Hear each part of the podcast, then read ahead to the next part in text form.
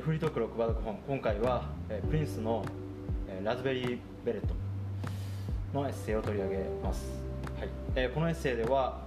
新しいものに対して好きになっていったプロセスとかその考え方、ね、およびそれを発信するプリンスの才能についてあの書かれているものと、えー、理解しています、はい。えーまあ、早速なんですけれどもいかがでしょうか？さまざまなロックえー、まあ、ほとんど聞いてきたマスターからしてこのプリンスの登場であったりプリンスの存在に面してプリンスに対してどういう考えというか印象をお持ちなんでしょうか？多分ねデビューって823年だと思うんだけどあので調べてないから今今78年っぽいですね。うん、うん、あのまあほぼ俺のそのえーよく聞かない時代、およびあの、まあ、リーマンになって、えー、また一からいろんな今まで見たことも体験したこともないことをやっていく時代と重なってるわけだ。でねこれ彼は実は同い年なのね。俺の年って一応 4, 人いるんだけど、はい。まあ、例えばストーンとミック・ジャガーとか、まあ、ビートルズのジョン・レノンみたいな人じゃなくて、まあ、それに比べればまあどちらかというと、まあ、公平というか あの分かんない。それはあのこっちの受け取り方受け取る聞いてる方のはあのスケールが小さいとなったのかわかんないけれどもあのうちマイケル・ジャクソンと、うん。えー、このプリンス、はい、でマドンナ、うんうん、でポール・ウェラ。ー、はい。まあ、ジャムのリーダーだった人ね、うんうん、というのがね同い年なのよ。あ前者3人はすごいかぶりますねキャラも。めっちゃざっくりってしまいました。まあで、まあ、だからまず初めに出てきた時は今までほぼまあ、お兄さん方というか先輩方のクリエーションを聞いてたのはもういよいよ同世代が出てきたなと。いうのがまず1個目ね。思うところありますよね同世代が。うん。まあ別にし全然あの同じ土俵乗っかってないから尻に火がつくわけではないんだけれども、うん、が一つ目、あとね俺はねあのまあ、いつもよく言うんだけど、まあ、ジョン・レノンの「ジョンの魂ザ・プラスティック・オノ・バンド」って LP が、まあ、一つのロックの世界を、まあ、晴れから毛に変えたというかあの直木賞的なものから芥川賞的なものに変えたというかあのそれって70年代なんだけど、はい、でそのジョン・レノンのそのあまりにも赤裸々な、えー、個人の日記みたいな、うん、音楽ができてその以前のその商業音楽というか、えー、万民受けする音楽、うん、みたいなものをもう一刀両断にあの嘘にっていうかあなんか無意味なものみたいに感じさせる力があった。アルバムそれが69年かな。70年か。にありまして。でそれまでその黒人音楽、まあ、特に黒人音楽っていうのは、まあ、モータウンに代表される、まあ、モータウンイコールビートルズなんだけどあの売れるもの、うん、あとその普段工場労働かなんかで疲れてるのをえーまあ、夜ダンスパーティー行こうとか週末には、ね、なんかみんなでパーティーしようとかでそこでかかっててみんなが楽しい気分になれる、うん、まあ一時の娯楽消耗品、うん、まあ、今50年経ってみればもうとてもつもなくそんなレベルじゃないんだけどそういうものたちってのは、みたいなものからその人間やっぱし好きなことを好きなようにやるべきだと。何らかの才能に恵まれてんだから、えー、なぜなんでそのお客のことをその考えなくちゃいけないんだと、まあ、そこまでは持ってないと思うけどみたいな感じでね一番ジョン・レノンのねそのジョンの魂という表現をうん。真に受けたのは俺は黒人だと思ってるのね。黒人の一部ね。もうずーっとその歌って踊ってのあとボーカルうまいメロディーすごいみたいな世界でそれは今も続いてるしうん。決して否定するもんじゃないんだけどジョンがやったそのなんていうの既存既成のその商業音楽の破壊行為みたいな、まあ、それこそパンクだよなみたいなものをあの日本まあ白人たちはまあシンガーソングライターみたいな形で受けていくんだけどあの圧倒的にそれを真に受けてどうだよ俺の音楽ってあのお前らお前らってのは白人な、まあ、イエローも含めて。分かんねえだろとついてくれるかい？みたいな感じでやったのがまあ70年代中盤ぐらいの、まあ、具体的に言えば、えー俺の一番好きなボビー・ウーマック、えーカーティス・メイフィールドダニー・ハサウェイでマービン・ゲイみたいな人たちだと俺は思って、まあ、そのプリンスをそういうふうに思った人間として、えープリンスと80年前後に出会うわけだよ。でプリンスが出てきた時って、まあ、黒人のギターって言ったらさ、まあ、地味編だから。で、まあ、特にあの初期の頃のプリンスって結構弾いてたからね、うん、ああだから地味編の系統からこう出てきたんだろうなと。だから要するにブラックロックというかあの別にロックなんて何色イエローロックでも何でもいいんだからそのロックのその長いの中から出てきた人だというふうに認識したんだけど、まあ、結果的にそこから40年経ってみるとそんなもんじゃなくて、まあ単純に天才と。もうそんなそのなんていうのそのジャンル分けとかあと歴史的なでどこにこう配置すべきプレイスメントすべきかとかはこうててもうプリンスはプリンスだとしか言いようがないなと今となっては思うよね。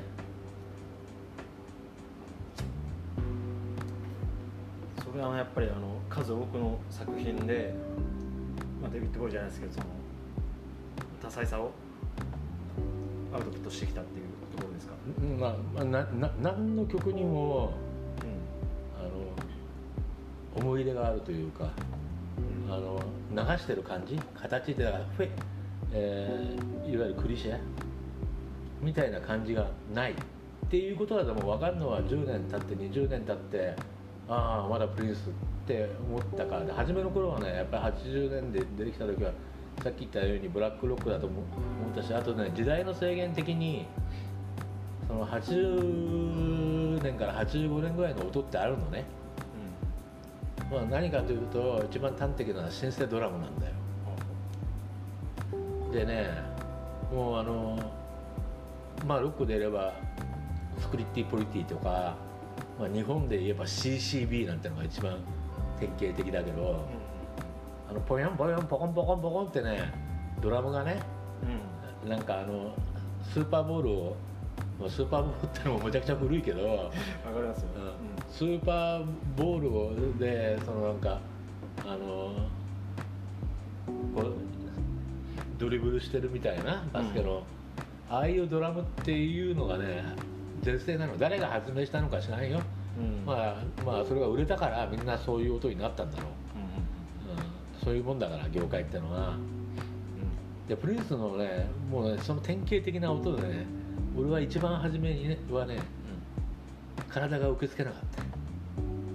ね書いてらっしゃるんですよねお音を、これがそのポコポコの機械的で単調なドラムビート。うん、だってもともとはさそのまあ大学時代ってソウルしか聞いてなくて、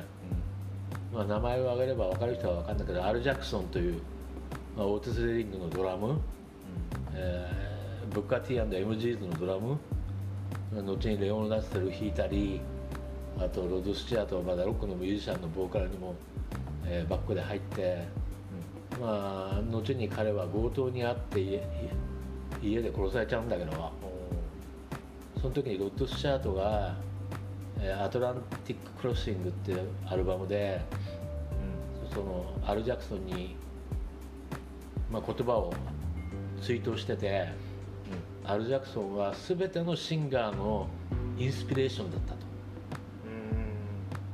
要するに歌い手にこう歌う喜びを教えてくれたドラムだったみたいなことを書いてて俺はそのアル・ジャクソンのアーシーなヒューマンなドラムこそが、まあ、今でも俺は一番好きだよ。い一番好きだけどって思ってたからさそのあの感じね特にあの「レッツゴークレイジー」とか、まあ、二拍子というかねなんていうかね。 Purple Rain うん一番売れたアルバムに入ってるやつですよね。なんだこれはと。受け付けなかっもう本当にあの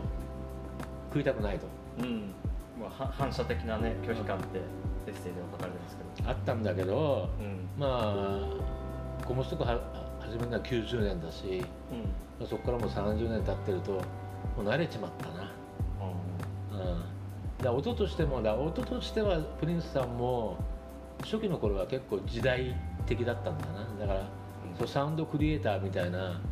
その感じよりもだこう派閥というかあー。例えばピカソがなんか野獣派とかキュービズムキュービズムとか青青い時代とか言われたりしてだからその時代の流行ってるそのスタイルうん。みたいなものに、まあ、どんなその天才でもまあ規定を受けるうん。だろうけどでも結果として全部終わってしまってその振り返ってみるとああ全部ピカソ。と同じようにプリンスってのも、まあ、死んじゃったからね。この人があこの店始めてから、うん、そう。57歳くらいで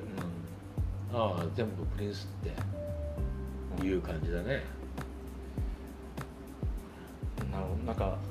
いやまあ決してあのなんだろう。聞いてる中でこ、まあ、肯定的な意味というよりはまあこれだけビッグネームでいろんな人がついてる中で、まあ、聞き慣れてたみたいなところも大きいですかね。な特にだからあれだよ。こうアナログだったのがデジタルにななって初めはもう受け付けなかった、まあ自分で出してたなんだけど AmazonKindle みたいなもの？みたいなものもなんか使い勝手とかが良くなってきて、まあ、慣れちまったみたいなものの走りみたいな感じだったねあの時代はね。なるほど。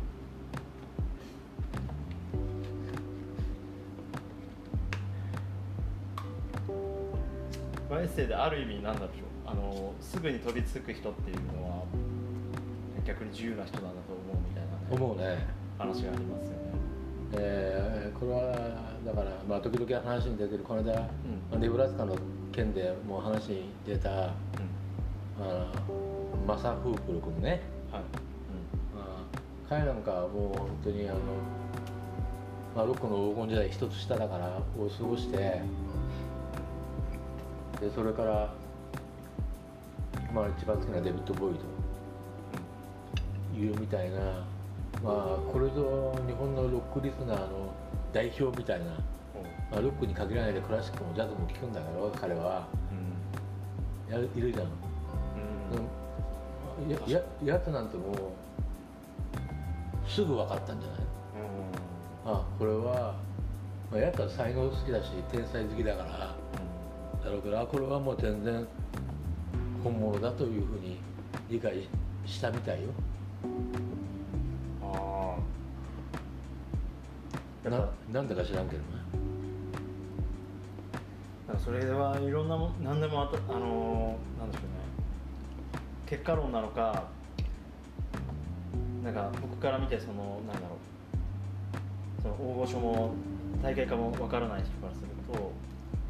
それが結果論なのかなんでしょうね新しいことをやってもそういった天才にならではのなんか、ただ新しいっていうものに食い食いつくだけのやつも世の中いっぱいいるからね。永遠に毎年毎年あのは85年に新しいもの90年に新しいもの、うん95年に新しいものみたいに新しいものばっかりずっと褒めたたいてるような人まあそれはそれでまたそれもいいんだよ。人間そんなもんだからいいんだけど瞬時にこれは本物だってまあ分かる人もいるんだろうね。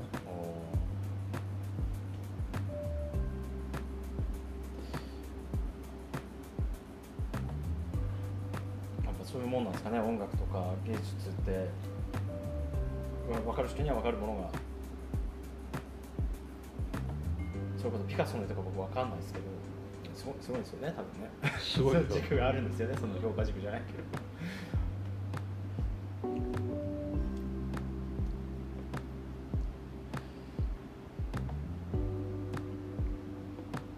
まあ、少なくとも俺はそういうタイプではない。んだからずっとだからその瞬まあ、すごいって言ってもさなんか音楽の世界なんてさ、まあ、せいぜい10年うんうん。続けばで10年、まあ、1年に1回その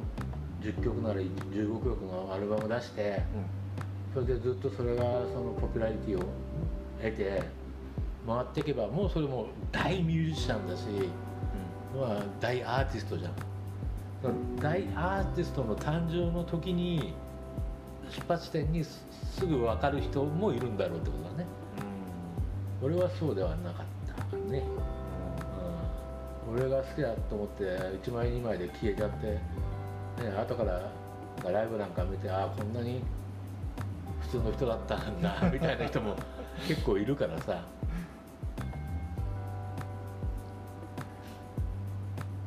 まあでもそのマサフーフルさんももしかしたら、ね、プリンスとかその他にもいろいろ食いついていてどうなんでしょう結果的にねプリンスはそういう歴史になったみたいな、まあなんか方法が、まあ、あんだろうなきっと。だからそういうその先物買いする時の株なんかと同じじゃないの？その上がるものがすぐ分かんじゃねえの？将来。俺は新しいとか違うぞとか、で例えばって俺なんかさあのコモストクやってた時さ、まあ、食えねえからゴーストライティングいっぱいやってんじゃん。うんであのあれだよ。まだこの IT もさ、まあ、IT って言葉もないし俺 IT とは何かって文章書いた記憶あるからね、うん。まだ IT っていう言葉があの社会性を持ってない。うん。うん。 Information Technology。って何なんだと結局は。っていうことが分かんない時代に IT とは何かみたいなのを結構大した雑誌にうん。俺20枚か30枚か書いた記憶があるんだけど、ね、一生懸命おお勉強してね。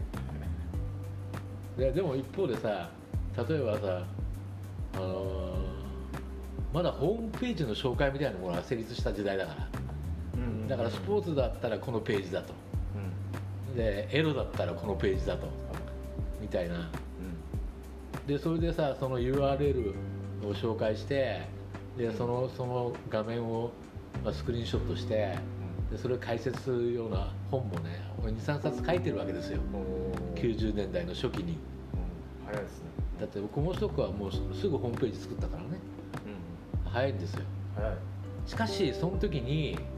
ね、だったら今マイクマイクロソフトのもしくはアップルの株買っとこうって思わないんだから。思えなかったと。ああの時ね10万でもね。まあどうせ手つけちゃってすぐさ倍になったらは 崩しちゃったりするけどさ10万10万でも買ってさで30年置いててみな、ね、どどんなになってんの？よくわかんないけど。ああいや5万長者で、まあ、タイミングによると思いますけどそうですよね。っていうのことよ。まあそれもまた才能だってことなんだろうね。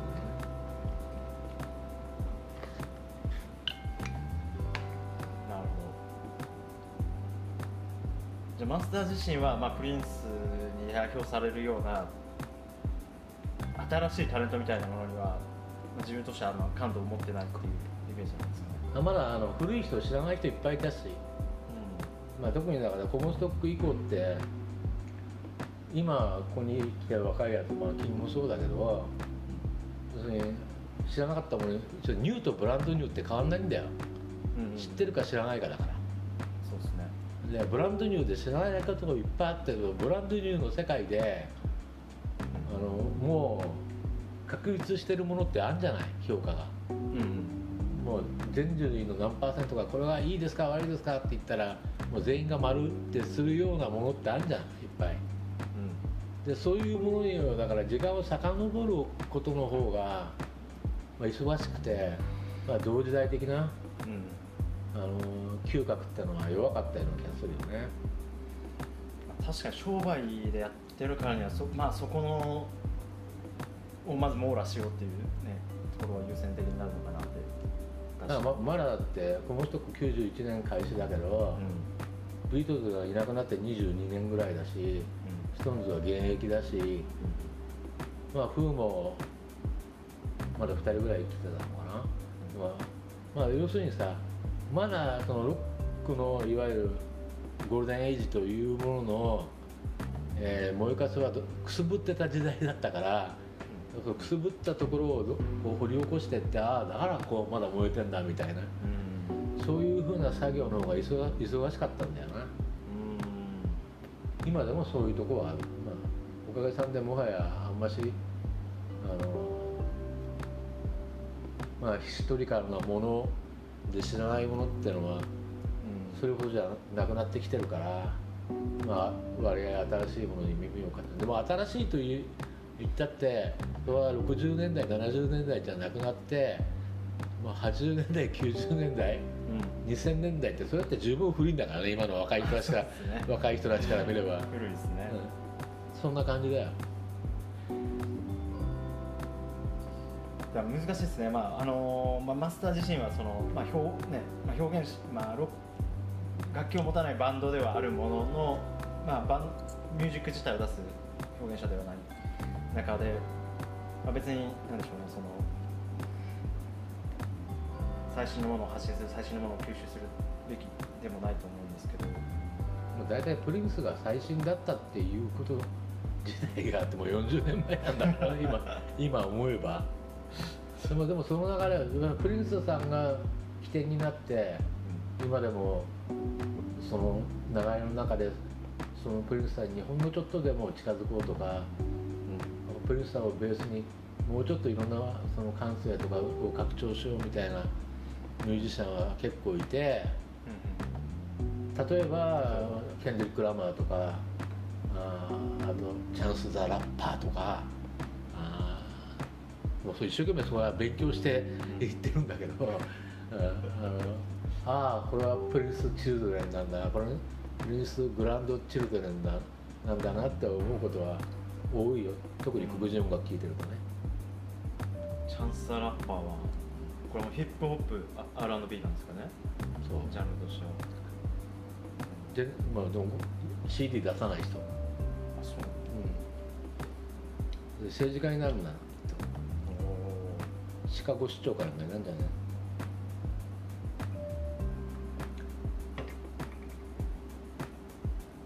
まあもっと言えばだからまあちょっと言い方を変えてしまえばプリンスの中にすぐじゃなかったけど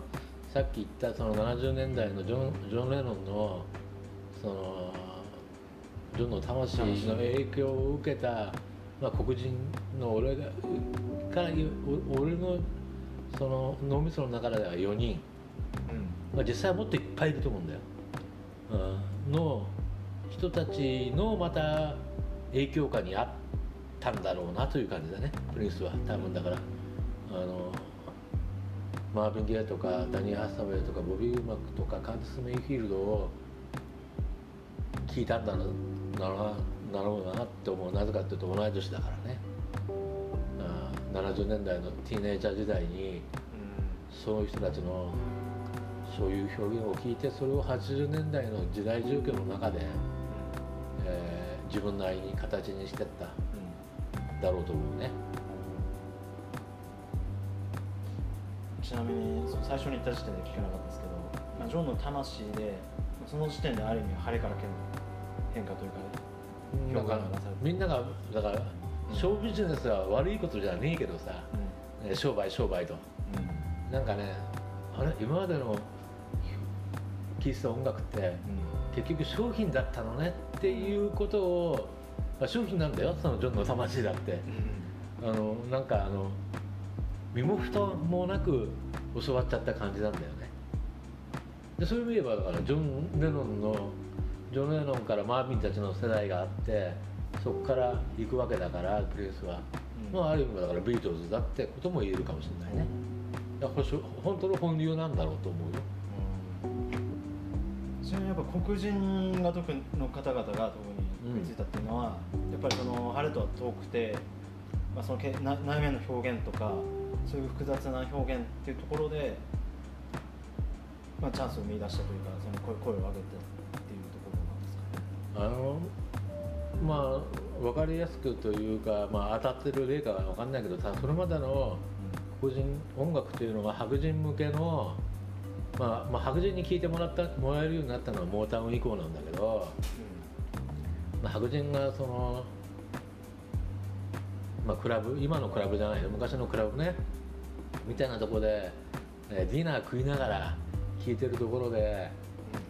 えースーツ着てでそのボーカル4人でこう素晴らしい、えー楽曲を歌うみたいなそういうふうな世界があったわけよ。ブルースなんかもそうだよあのすんごいもう本当女と焼いてとかこのままじゃ死んじまうとかなんか歌ってるのが弾いて歌ってるんだけどでもスーツ着てネクタイしてでそれでそれを聞いてる白人たちはおしゃべりしながらそのディナー食ってるみたいな構造があったわけよ、ん。だからまあどっかで嘘嘘っぽいわけだよな。でそういうものに対してやっぱしはっと気が付いたんだろうと思うんだよ。さっき言った4人ぐらいの4人に代表される世代の黒人白人はねまだねあのマーケットがでかいから。ああの無難にねあの既存の中であのやってった方がビジネスになるみたいなこともあってこ白人がついてきたそういうふうなそうなんて言うんだろうな。まあ造反有利というか出せんだよ今まではみたいなことの感じになったのは、まあ、スタジアムロックストーンズのスタジアムロックスタジアムロックとかあと MTV とか始まって出せんだよって始まったのはそのパンクニューロックニューウェーブ、えーポストパンク以降になるんじゃないそんな感じ俺の歴史観ね合ってるかどうかは知らないよどうなんですかね。プリンス自身もあの、まあ、血としては黒人なのかな実際、うん。どうなんでしょう黒人の方のミュージシャンが発信するものって切実性だとか、まあ、そもそもの能力とかも含めてなんか異質なものって感じたりしますか？黒人こ黒人なんだけどきっとね黒人の世界の中ではあんなの黒人じゃねえってのもあると思うねあーえっ、とまあ恵まれてる人たちっていう感じですか？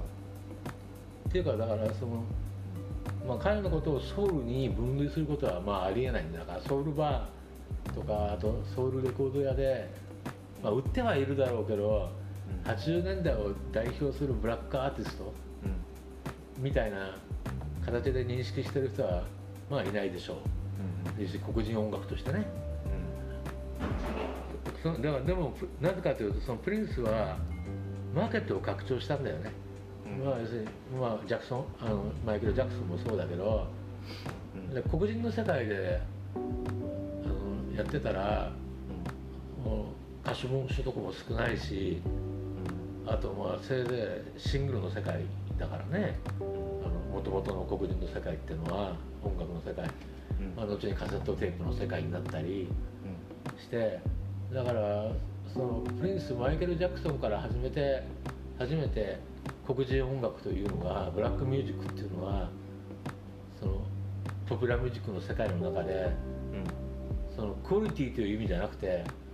えーセールスだね。セールスという意味で本当に一つのジャンルになった。っていうことじゃない？そういうことだって名前ななな 1, 億1億枚？アルバムシングルの総売り上げは1億3000万枚以上らしいですね。っていうことなんだと思いますよ。羨ましいですね。うん。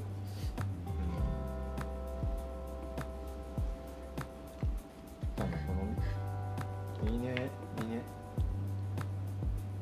ミネソタ州ミネミネアポリス。ミネアポリス。なんとボブ・ディランと同郷なんだ。このミネアポリスサウンドってなんかくくられてるみたいですけど。見当もつかない？プリンスをパイオニアとして成立したとされると、ウィキペディアですけど。相当プリンスとゴスゴス人間なんていないよ。プリンス自体がカメレオンみたいなもんでもうあのやってる間中ずーっと変化してたからうん。同じことやんねえんだから基本的には確かにその、ね、今回選んだえーラズベリーベレットの前のパープルレインで一番爆発的にヒットしたんですよね、はい。まあえーとまあ、僕もちょっとにわかで聞いてきた感じですけどだいぶ作品違いますもんね。その2つでまあ、パワープルレインは本当に金つかもうと思って作ったんだろうなと思う。あとまあ本流だっていうのも例えばジョン・レノンは親父に捨てられてるじゃん。うでお母さんが交通事故で亡くなってたり。まあね。なんかそういう側面でプリンスにもそういうのあんだよ。親父とおふくろの関係とか。ん。まあそれはパワープルレインって映画見りゃ分かんだけど自伝的な。あーそういう意味でもあなんか本流って感じがするねなんかその点に関してはウィキペディアで書かれてるのは、うん、なんかプリンス本人が結構話題作りのために少しそういう逸話を 捏造しているという。それもありえるがあのありえるがえっとそう父親が黒人で母親が白人。でそのパープルレインで使われた設定らしいんですけど実際は両方とも黒人である。そうでしょうね。まあいうことで、まあ、そういう商売っ気もあったんですかね。頭いいんでしょう。だからそれこそ。うんあれだよ。IT 業界のその創業者みたいなもんなんじゃないの？なるほど。そんなプリンスもでもここでも結構かかりますよね。まあ若いやつってだから全然同時代じゃないやつで好うん。きな熱烈なファンファンがいるからな。死んだ時はすごかったよ。あー死んだ時は数年前ですもんね。一つ一月ぐらいずっとかかってたんじゃない、やっぱみんな結構取ってきては。俺その時にあの全部真剣に聞いたよ死んだ時に。常に手遅れなんだ。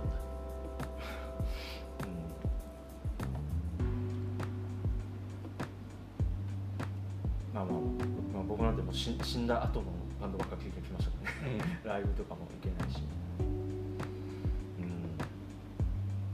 うん、日本ですごい人気だったんですか？なんかで殿下みたいなあだ名がついてた今だ今だからお逆になんかあの、う不思議に言うとポピュラリティって世界的なレベルだと多分まあ、未だに大金が動いてると思うんだけどんうん。日本はまたそれがまたオタク文化の方に行ってる感じね。ササブカル的な人たちに、うん。かかもう量があるからさ。あのいろんな切り口で惚れるんだろきっと、うんあいろんな認識の仕方ができてその認識の仕方に個性が出る。うん。おお俺の定義だとオタク文化ってのは量があるところでだから決してもう超マイナーなものじゃなくてある程度量があるものでの中でそのそその部分のあるその把握の仕方うん。認識の仕方で自分の個性を出そうみたいなのが俺の言うオタク文化だから俺の俺のがそういう意味では格好のテキストなんじゃないの？うんなるほどアイデンティティありというか。うん。でで大体ねこのラズベリーベレットというのは、あの商売商売だよ、頭いい。うんせっかくなんで具体的にお伺いできればと。まあ、要するに689年9年かウッドストック、うんまあ、フラあのサマー・オブ・ラブとかフラワー・ジェネレーションってうん。言われたね。その時のイメージだから、このミュージックビデオだったり。まあ、あとこのタイトルだったり、ああタイトル自体もそうですね。あでそのまあ、まあ、詳しくは覚えてねえけどだからその8この80何年かに、まあ、サンフランシスコかなんかでそのヒッピーみたいな格好してラズベリーのうんラズベリーってブドウ色？うんブドウ色のそのベレー帽をかぶってる女の子のて可愛い店員がいたみたいな曲でしょ？多分、うん、1回ぐらいは歌詞読んだからそんな気がするんだけど。うん。そんそそれもだから、まあ、そろそろみんながウッドストックみたいなものを忘れてる？うんみたいなところで、うん。ああここ黒いね小さい背の小さいミュージシャンがこんなことを歌うと、うん。ハッとさせられたりするんじゃないの、タイミングとかも含めた綿密な計算の結果かもしれないっていうことですよね。そういうとところでもだから相手のスタートアップみたいなとこあるんじゃない？あ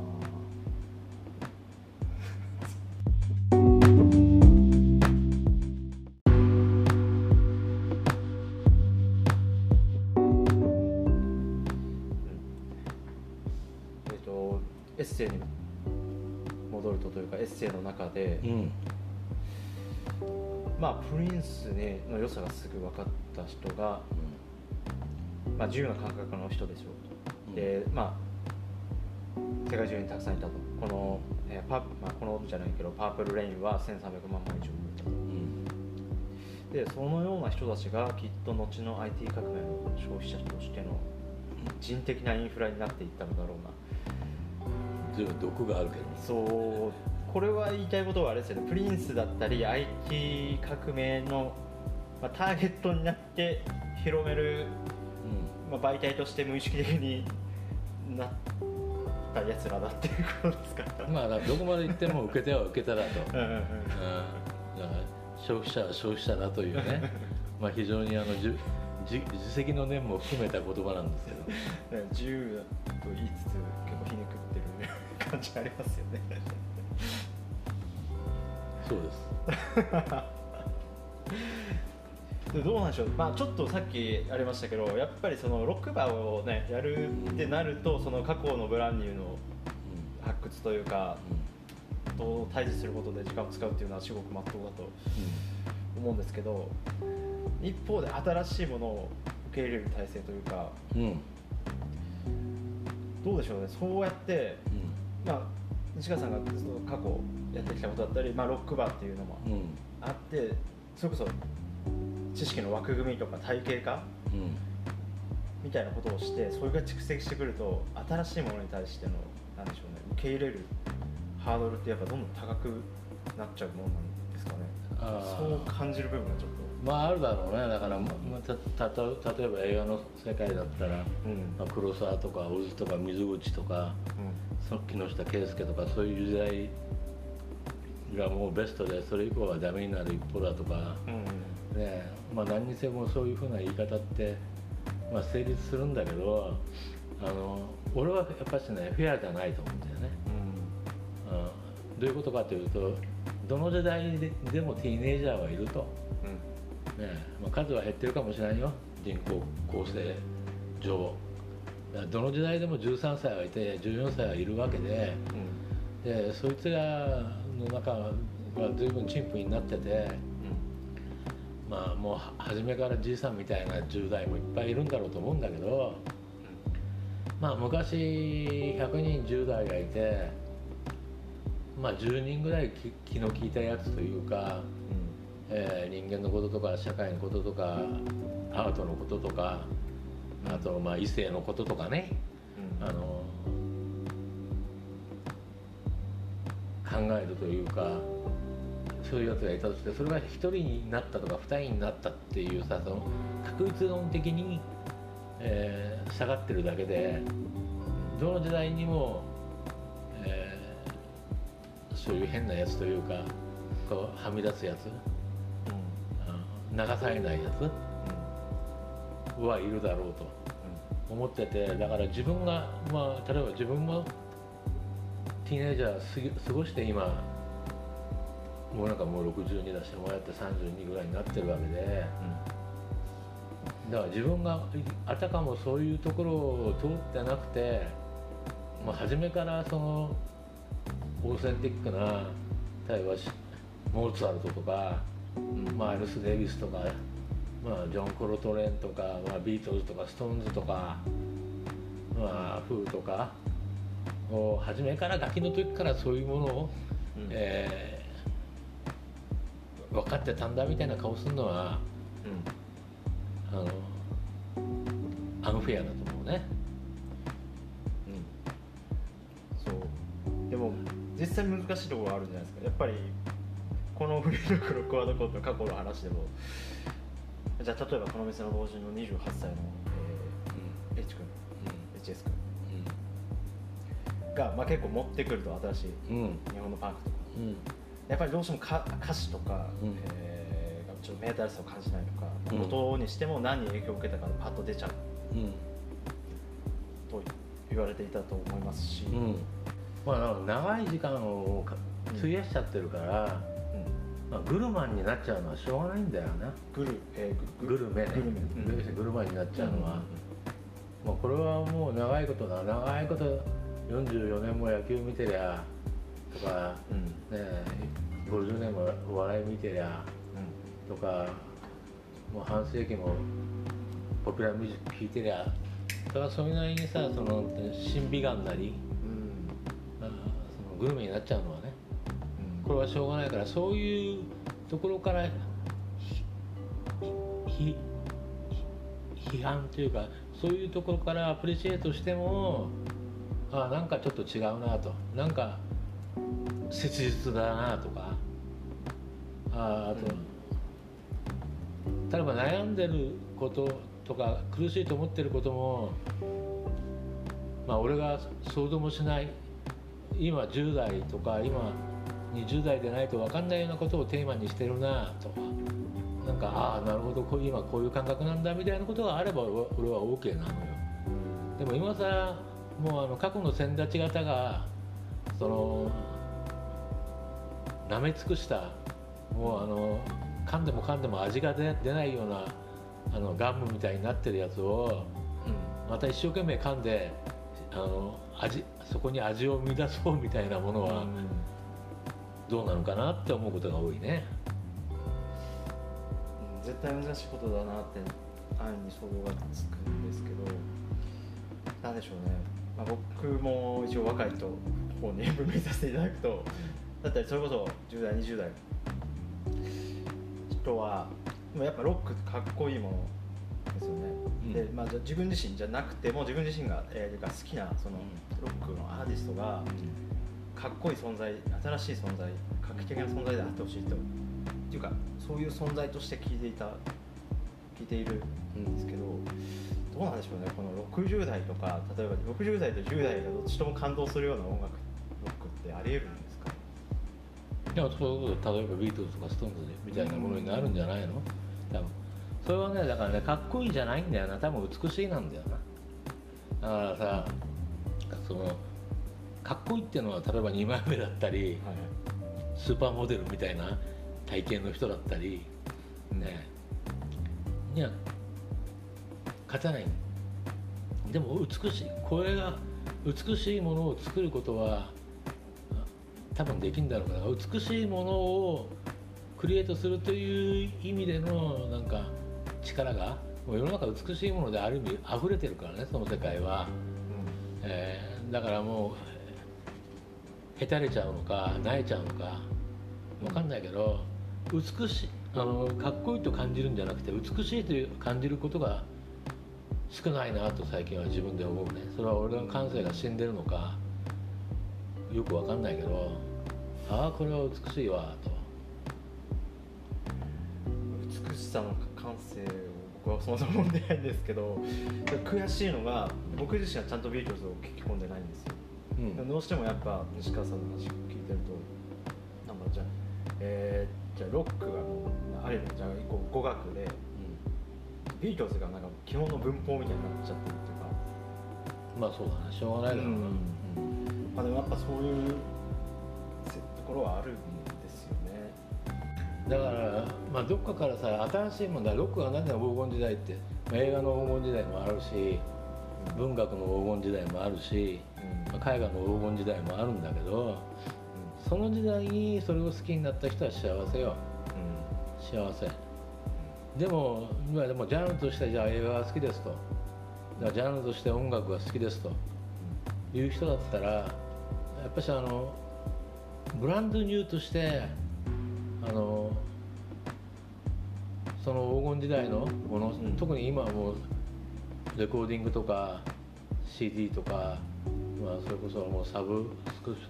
サブスクで聴けるんだからあの自分の人生の時間なんてたかが知れてるんだからあのそれを知らないで、まあ、当然やってるミュージシャンは、まあ、やってる現代のアーティストはそういうものを踏まえてやってるんだよ。ほとんどの場合はね。あのよっぽどその単純に商売でやってる人以外は踏まえてやってるわけだ。でもその踏まえてる人たちはいわゆるだから一時情報じゃない。要するにに一時情報のうんこを食って二次情報になってでその二次情報のうんこを食って三次情報になって今なんかお笑い第7世代とか第7.5世代とかさなんか言われてるけれど、なんかカテゴリあああのね。それはさ誰かが初めてうんこ出した、それそのうんこ食ってまたうんこ出したってさ、うん。もう7回も8回も出したら味な味なくなるよ。色もなくなると。それはねあの真理なんだよ。間違いなく。うんまあある側面から見たら、うん、そう納得はっていうことを踏まえた上でその同時代人としてあ自分は決して親とはぜ違うとかじいちゃんとは違うと。うん。じ時間帯を生きてると、まあ、退化してるかもしれねえんだけど思うんであったらそのもったいないからそのいわゆるブランドニューなあノットノーンな自分が知らなかったものうん。もうスクエアにあのインパーシャルに今のものと、えー同じように時間を割いた方がよりその満足感は得られるんじゃないかなって思うけどね。うん。まあ表現する側としてはもっと言いたいことはもしかしたらあるかもしれないですけど、まあ、聞き手として吸収する側としてはなんかそういうブランニューがせっかく満ち溢れてて一時情報としてあるんだから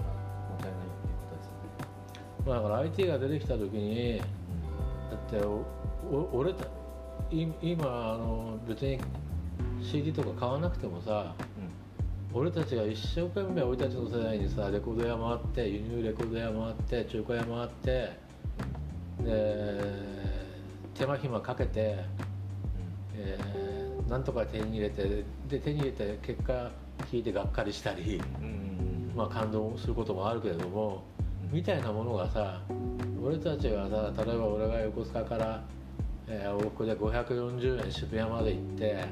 うん。で渋谷で足で渋谷から表参道まで歩いて表参道から原宿まで歩いてでまた渋谷まで歩いて戻ってきて帰るみたいな手間暇もう半日仕事。で家帰ってまた夜中まで聞くみたいなことをやろやろうと思えば3分ぐらいでできるわけだね。い今の人たちは。うんできますね。そしたら100倍ぐらいのものに接するうん。ことができるはずなのにその7.5回目のうんこみたいなうん。もので、うん。あの満足してるのはそういう人間としてあまりにも欲が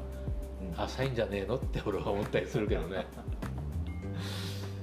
ちょっと耳が痛いですね。あの遡らないタイプの僕としては。まあそれは安心できたからプリンスみたいにあこの人はもう、ね、地味編から、ほど。まあ、そそういうの例えばオーティス・レインからサム・クックから、もう全部ジェームス・ブラウンからあの全部踏まえた上でこの人が今ここにいるっていう形で安心してうん。その今の巨人50年後にはもう完全に、まあ、今もそうだけどそのジミヘンとかマービンとかそういう人たちとマービン・ゲイと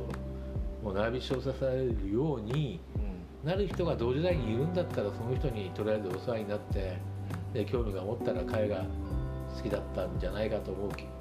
曲をうんに掘っていけばいいいいと思うんだけど音楽を、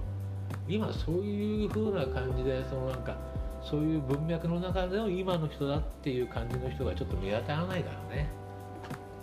なぜかどうかしなぜか知らんよ。うんまあ、見当たらない見えてない見えないっていうのはやっぱあるんじゃないかな。なんか偶然街で出会う、なんか小集団みたいなのでなんか熱狂的なちっちゃいライブハウスですけど人たちが集まってたりして。まあ音音楽だけじゃないと思うんですけどね要素が。そうなってくると。まあやっぱ細分化された世の中みたいなすいません。いつもそんな話になっちゃいますけど。まあ機会がチャンスが増えたからってみんながそのチャンスをつか掴むわけじゃない。それはなぜだろうなって。思うね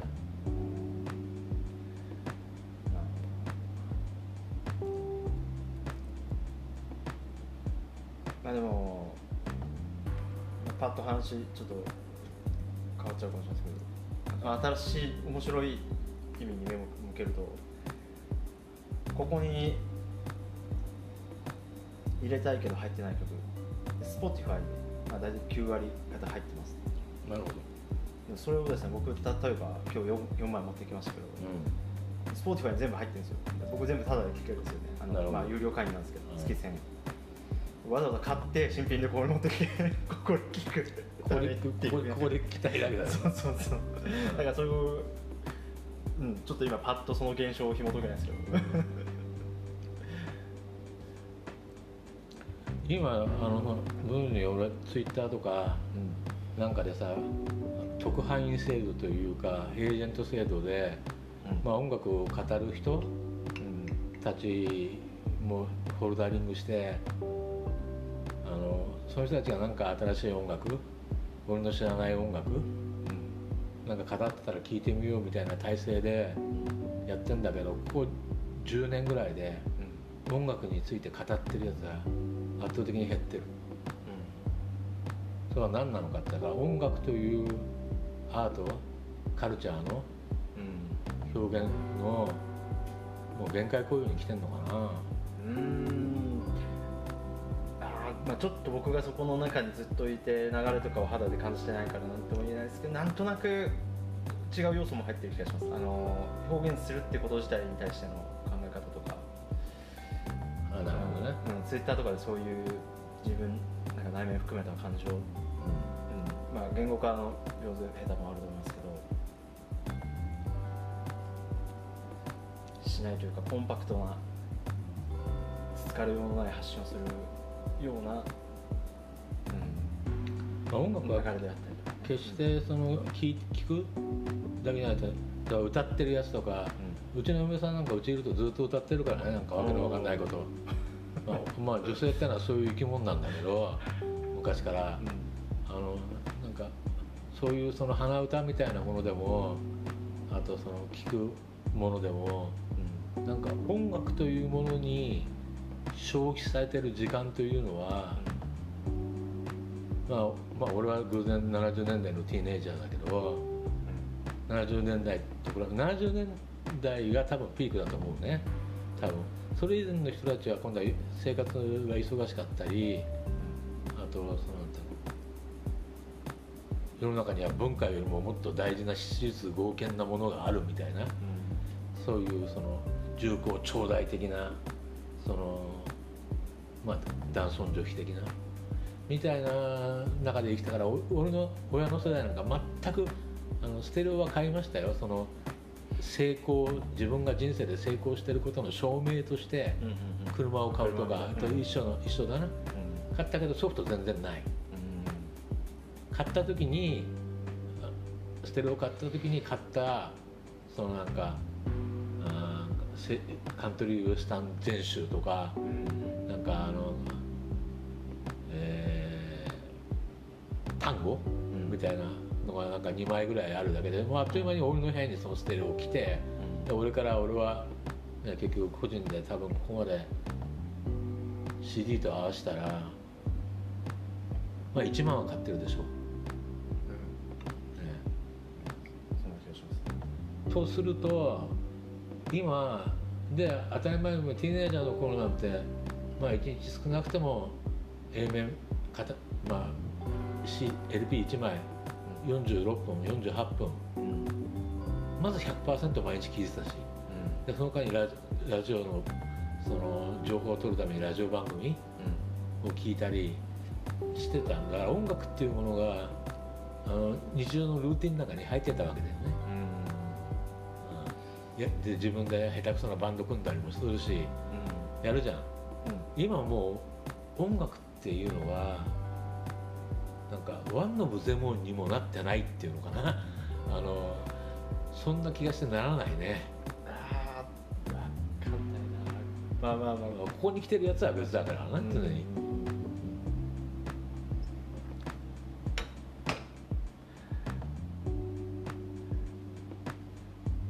まあそうですね。な過去にもね似たような話してますけど、まあ、選択肢が増えてるのは間違いないですよスマホがあれば何でもできちゃうからね。時間の使い方は無限。YouTube なのかもしれないし、まあ、あの走前もそうだけど走るやつとかジムに行くやつとかすごい多分、70年代に比べて増えてると思うんだけどね。あの俺音楽ってフィットネスだと思うよ、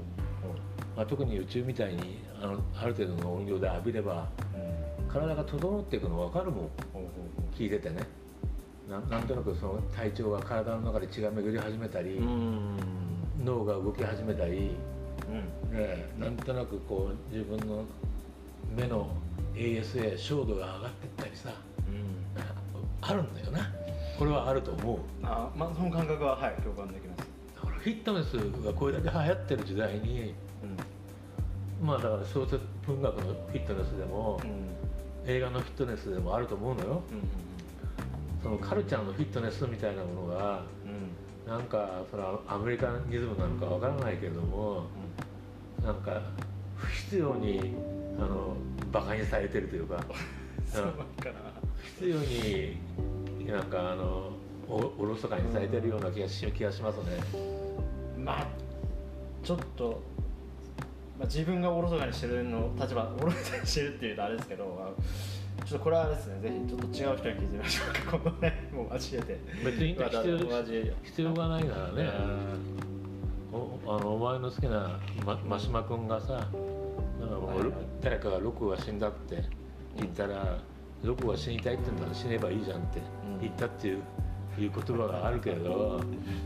なんか聞きもしないそのあ知らないくせにそういうそのプロパガンダがそういうそのジャッジメントが社会の中でプリベールしてるからといって知らない知らないやつらが簡単にうん。あいつは終わったとかもうオワコンだとかうん。そういうのでまたどんどんどんどん縮縮小してるような気がしますけどね。うんなるほど。それはありそう。まあある意味権威がある程度ある人の言葉って結構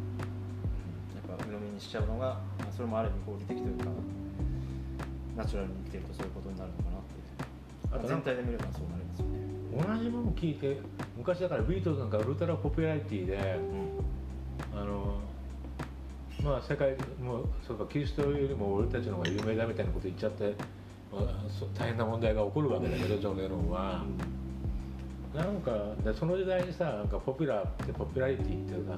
みんなで同じものを好きになりやがってみたいなお前らには個性はないのかって自分はないのかみたいなことを言った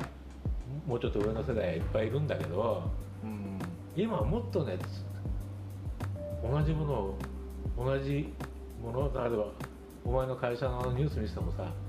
テレビの抜粋ばっかりだよ。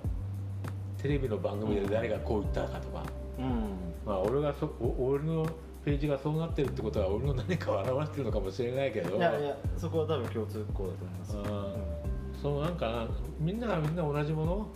うん。でそれで誰がこう言ったからそうだみたいな。うんだからよっぽど俺なんかの世代よりもなんか衆を頼む。うん。みたいな感覚だから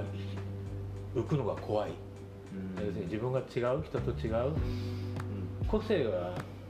あるといじめられるから個性いらねえみたいな。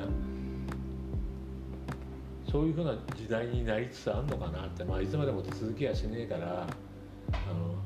のもう女性のその出産の減少なんてものが示してるがごとく面白くねえんだから世の中のそういうやつらなんてな、まあ、いつまでも続かねえとは思うけど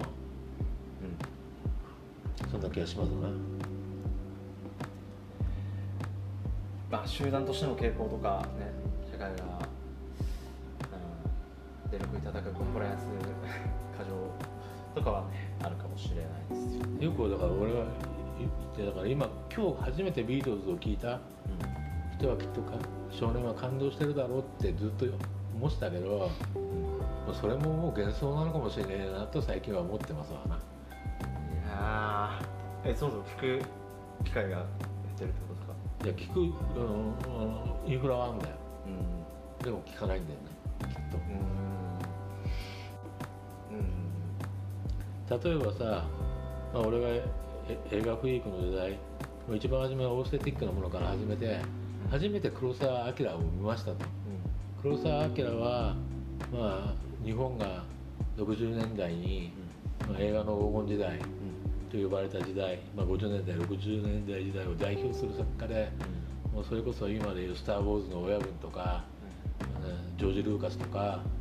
スピルバーグとかもう崇崇拝してやまない、うん、大変なクリエイター、でそれ初めて1本目一番有名な「えー、7人の侍」から見るわけだよ、2 5 6だね、俺が。当然のごとく全部見ないと済まない。見れるものね。昭和19年の姿三四郎か？から始まって、まあ、当時で言えば「乱」とか「影武者」とかぐらいだと思うな「まだだよ。まだだまだだよ」はまだやってないだろうな。とさもう一本見た結果だからビートルズで1枚聞いた結果さ、うん、全部掘らざ聞かざるを得ないみたいなさ、うん、なんか運命みたいなものを感じる瞬間ってあるわけですよ、うん、あったわけ、うん、ところが今どうなの？そういうふうなことを感じなくなってんのか？感じてもそういうことをしなくなってんのか？よくわかんないな。まあでも時代いや年あると思いますよね2 5 6で。まあ、まあ、でも西川さん意識的にやったところもそうだったとね。物書物書修行、うん、やっ10代の時は自分もそうでしたよ。あのわーって衝撃を受けて他も聞かずにはいられなかったですね。ただ、まあ、僕は割と早く終わってしまいましたかね。大,、うん、大学前半ぐらいかな、うん、だから逆に言えば今の中学生とかは感動衝撃を受けて全部聞いたりしてる人はいるんじゃないかと思いますけど、ね、楽しみだね、うん、そうあってほしいと思う後半はまあちょっとプリンスから離れましたが、まあ、プリンスに対して、えー、西川さんが最初聞いて感じられた、まあ、反射的な距離感という言葉がありましたのでなんでしょうそこから端を発してというか、うん、まあ、一時情報というかこの新しいものについての可能性というところで、まあ、お話を伺ってきました。まあ、ちょっとまたこの流れになることも結構多いんですが ね、あのもうちょっとなんか若い人とか他の人の意見も、ねディスカッションできたらいいですね今後。なんか言いたいことがあったらな来てほしいな、うん、そうですね。ちょっとすみません私はね不甲斐ないというところもあるんで。なんかややこしい今後続けたいです、ね、若い人来たら尊敬されちゃうからさ、うん、そうじゃなくてあとおっさん。お前アウト・オブ・デートだと、うん、何にも分かってねえと。俺たちは今こういう現実に生きてんだみたいなことをあの聞いてみたいね。いや僕もめちゃくちゃそれが楽しみなんですよ。ね、まだ30ちょいなんで、ね、自分は諦めてんだってな話なんですが、まあでも絶対そういう新しい可能性とか、ね、出会いっていうのもあると思うんで、はい、それに期待しましょうということでじゃあ今回はありがとうございました。はいどうも